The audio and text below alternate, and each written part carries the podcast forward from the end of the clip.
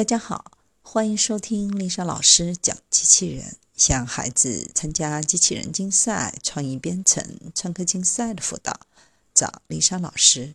欢迎添加微信号幺五三五三五九二零六八，或搜索微信公众号“我最爱机器人”。今天丽莎老师给大家分享的是可嵌入任何名画的 AI 神器。今年四月。康奈尔大学的一个人工智能研究团队发表了一篇论文，详细的介绍了他们的新机器学习算法。该算法可以将物体或人完美的嵌入画作中，且与艺术家的风格完全匹配。论文地址可以参见正文。目前，研究人员已经将代码开源至网上，大家都可以去使用。比如将蒙娜丽莎替换成迪克特·康伯巴奇的脸，也不会觉得违和。迪克特·康伯巴奇的脸与达芬奇的绘画风格完美的融合在一起。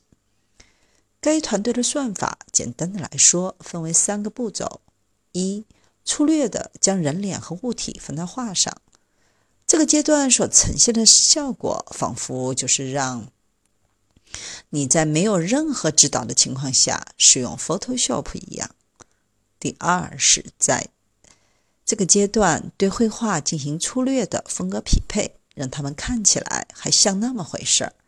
三，进一步协调导入对象，使纹理和样式与原始绘画相匹配，令其具有惊人的准确结果。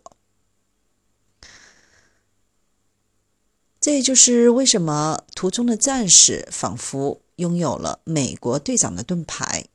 作者在他们的研究中写道：“绘画合成是一项艰巨的任务，因为合成的风格与原画并置，任何差异都能立刻显示。由于风格和纹理的细微差别，观看者往往能够立即发现所添加的新对象。有些东西特别引人注目。”特别是当你把赝品和原作做比较的时候，相比之下，我们进行了一项用户研究，结果表表明，我们算法生成的合成物往往被视为真迹。开源一出，各种恶搞，这下可把网友们开心坏了。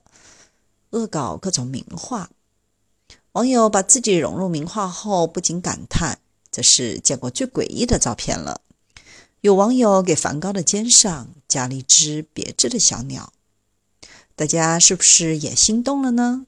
快去试试吧！